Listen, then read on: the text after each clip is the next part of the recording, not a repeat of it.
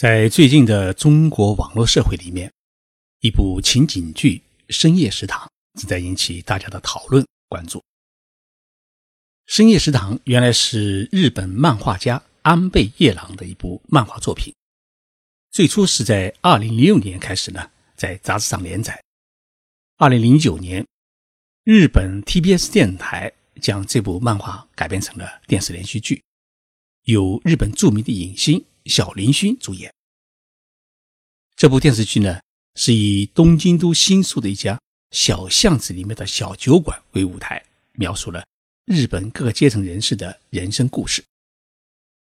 这一部电视连续剧播出以后啊，不仅在日本国内引起了极大的反响，也深受亚洲各国观众的喜爱。二零一五年，韩国把当年的首尔国际电影节。年度人气最高的外国电视剧奖颁给了《深夜食堂》。随后呢，韩国自己也拍摄了一部韩国版的《深夜食堂》。在这部《深夜食堂》漫画诞生十年之后，中国版的《深夜食堂》最近呢也开始登场。于是，在中国的网络社会里，到底是日本版拍的好，还是中国版拍的好，正在展开呢激烈的讨论。在今天的节目里面，我们来回到深夜食堂的原点，来聊一聊日本的深夜食堂，它到底是一个什么样的世界？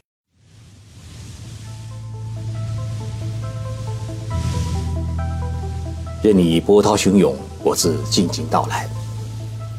静说日本，冷静才能说出真相。我是徐宁波，在东京给各位讲述日本故事。日本版电视剧《深夜食堂》与原来的漫画呢是比较接近，模式呢也是类似于情景剧，每季呢十集，每集是二十五分左右，以深夜营业的食堂这一固定的场景为舞台，伴着一碗茶泡饭或者一份鸡蛋烧，引出了众多食客背后的故事。每个故事呢就像一篇散文，内容是轻巧而丰满。中国版的《深夜食堂》并没有完全翻拍日剧版本，而是改编了漫画的原著，与日本电视剧模式呢是完全不同。虽然小酒馆的布局、老板的服装、脸上的刀疤跟原著是一模一样，但是呢，中国版食堂啊，一眼看去很难忽视那几盏明亮的吊灯，背景里的碗啊、锅啊也摆放的十分的整齐，感觉不像小巷子里面的小饭馆。更像刻意做旧的文艺餐厅。深夜食堂，它不仅是日本的一种餐饮文化，更是日本的一种特殊的社会文化。我觉得导演也好，演员也好，没有沉浸到日本社会的这种深夜食堂的文化之中，是很难理解深夜食堂的内涵，自然也是拍不出那种特殊的韵味。那么，日本的深夜食堂。到底是一种什么样的文化呢？我们首先从日本的社会发展讲起。日本战后在整个复兴过程当中，许多工厂呢都实施了二十四小时的劳动制度。这样一来的话，就导致了深夜下班的员工他必须要有一个可以吃饭的地方。这种劳动制度呢，就催生了日本的深夜食堂。还有一种是日本的酒吧文化，也催生了这种深夜食堂的文化。日本的酒吧呢，同欧美的酒吧它有许多的不同。欧美的酒吧呢，大多数是纯酒吧，就是几个要好的朋友或者同事聚在一起喝喝酒、聊聊天。而日本的酒吧文化呢，它是介于喝酒与女色之间，是一种日本特殊的暧昧的酒文化。也就是说啊，有女人陪着你喝酒聊天，但是呢，不可以动手动脚。这种酒吧在日本是到处都有。像东京的银座啊，新宿的歌舞伎町、上演都是著名的酒吧街。这种在日语中被称为“斯纳古”的酒吧，一般都会营业到凌晨。当你走出酒吧的时候啊，你往往会感觉到，哎，肚子有点饿，因为酒吧里面呢，它不提供餐饮，只提供酒。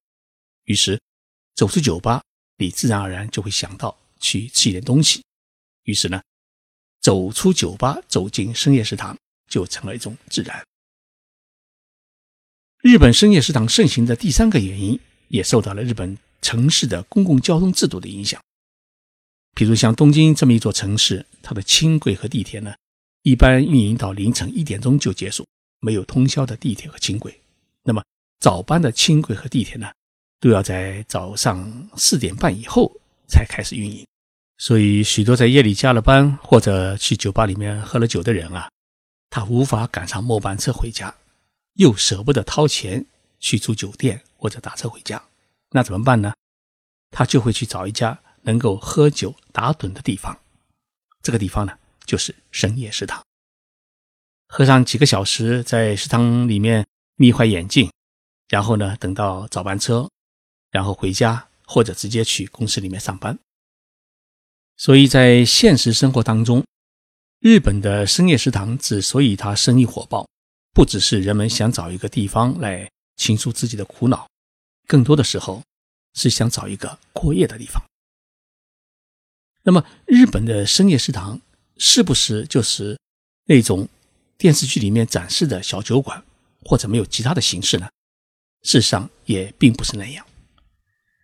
日本电视剧《深夜食堂》里面的舞台是一家小酒馆，招牌上写着三个日文字，叫“梅西亚”。梅西是什么意思呢？就是吃饭的意思，汉字写成号召的“召”。这个梅西在我们中国过去的电影当中被念成是米喜，所以我们经常冲着日本人说啊“米喜米喜”，其实就是说梅西是从梅西当中引过来的大白话。梅西亚的“亚”汉字写成房屋的“屋”。然后大家就很好理解，梅西亚就是吃饭屋。电视剧《深夜食堂》的主人公是一位身份不明、脸上有道伤疤的中年男子。二十年前，他继承了这家店，年终无休地经营着这家小小的饭馆，从晚上开店一直经营到早晨七点的天亮。许多为了生机、为了理想、为了爱情而全速奔忙的东京人，到了深夜啊，他才拖着疲惫的身体。来到这间位于小巷深处的深夜食堂，去品味和善寡言的老板亲自做出来的美食。这其中有过气的歌手，有赏识的倡议的漫画家，有对人性绝望的侦探，有性格比较尖刻的女孩，还有久别重逢的同窗，还有 AV 男优、医生。所以在酒馆里面喝酒的人啊，可谓是形形色色，他们的欢笑，他们的悲伤。借着美食的香气和酒精的作用，深埋在心底里面的情怀啊，在这一间小小的酒馆里面得到完全的释放。其实，在东京这样的大都市里面，像这样个人经营的小酒馆啊，其实并不多，最多的还是居酒屋和拉面馆。日本一般高档的料理店和餐厅呢，大多数是在深夜十一点就关门，所以呢，深夜营业的食堂。基本上就是三种，一种是居酒屋，就是我们经常所说的大众酒厂；第二是拉面店；第三呢是个人经营的小酒馆。居酒屋呢大多集中在轻轨车站、地铁车站的附近，而拉面店呢大多在马路边或者酒吧街，而小酒馆呢一般都开在酒吧街附近的小巷子里面。像电视剧《深夜食堂》里面的那家小酒馆啊，它就开在新宿。新宿是位于东京西边的一个商业区，类似于上海的徐家汇的感觉。所不同的是，新宿有一个亚洲最大的红灯区，叫歌舞伎町。因此，这家小酒馆里面就会有形形色色的人的出入，演绎出千姿百态的人生故事。这些深夜食堂提供的菜肴啊，相对来说都比较普通。像拉面店呢，主要是拉面和煎饺；而居酒屋呢，相对来说是比较丰富一点。有生鱼片啊、烤鱼啊、色拉啊、烤鸡串啊、马铃薯烤肉啊等等，往往有几十种菜肴。而个人经营的小酒馆呢，一般都是简单的小吃，品种相对来说呢也比较固定，往往是卫生条件呢欠佳，但是呢情调比较足。居酒屋有小包厢和大堂坐席，拉面馆和个人经营的小酒吧呢，大多数是以吧台式为主。客人坐在吧台上，看着老板做菜煮面。一般的小酒馆呢，只能容纳十几个人。这三种深夜食堂当中啊，最有人情味的当然是属于小酒馆，因为去小酒馆里面喝酒的人啊，大多数是熟客，而且能够与老板搁着柜台聊天吹牛，或者是没心没肺的叙述自己的不幸与苦恼。因此，这种小酒馆呢，是许多日本人心目当中的一个家。当他走进这么一家温馨的小酒馆，和老板打的招呼，他真有一种回家的亲切感。但是，如果你与老板不熟悉，一个人傻乎乎的坐在那里是闷头喝酒吃菜，反而会有一种孤独感。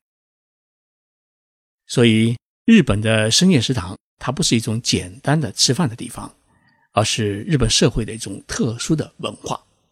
这种特殊的文化，在各种客观的因素的综合下，演绎成了日本人的生活的舞台。虽然这种舞台呢比较小，甚至有点孤独，但正是日本社会和日本人生活的一种写照。而这种写照呢，还基于一个很重要的因素，那就是日本人有一个人上酒馆喝酒吃饭的习惯，而我们中国真缺少这样的土壤。所以要拍好深夜食堂，就要了解这种食堂的内涵。